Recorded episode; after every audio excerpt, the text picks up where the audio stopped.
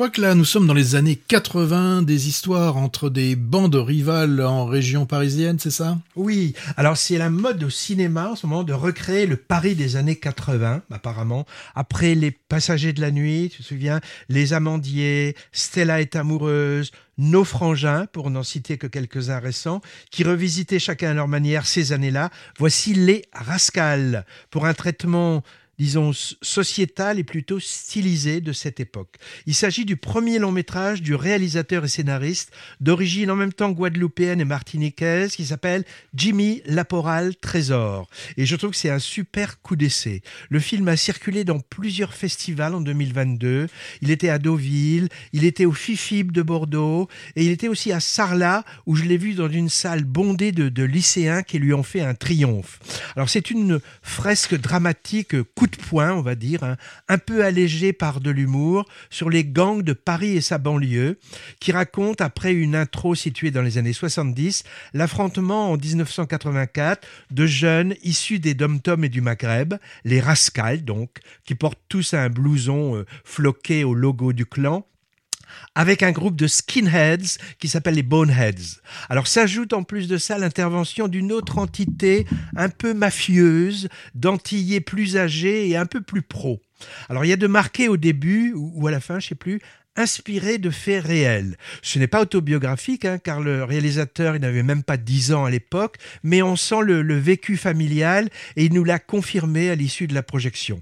La mise en scène louche vers un certain cinéma américain rentre dedans, avec des scènes d'action, de danse dans les clubs, de poursuites et de bagarres dans les rues et le métro, le tout filmé en cinémascope avec des caméras très mobiles sans temps mort.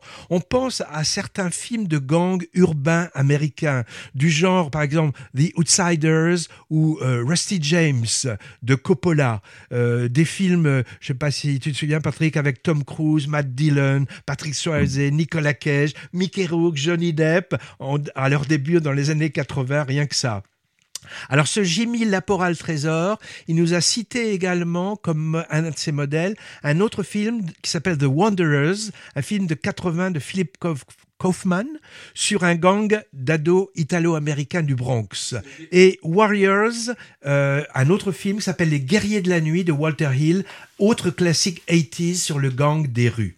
Je parlais d'humour aussi, car il y a beaucoup de tchatch très drôles entre les membres de ce gang, les rascals, parfois en langage codé. Je pense en particulier au personnage qui s'appelle, qui, qui est Hamed et qui se fait appeler Rico, car c'est un peu plus frime de se la jouer Rital pour draguer dans les quartiers chics. Hein.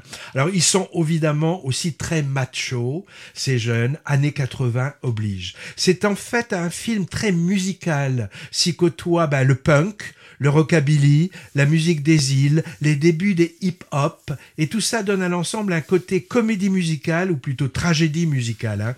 On pense d'ailleurs inévitablement aux Sharks et aux Jets de West Side Story un des sous-textes politiques intéressants de ce film, c'est de montrer la montée du, la montée du Front National des années Mitterrand, avec des meetings clandestins, avec des ratonnades, des groupes fascisants du, du GUD et de la fac d'Assas, et avec des profs aussi pour mentors.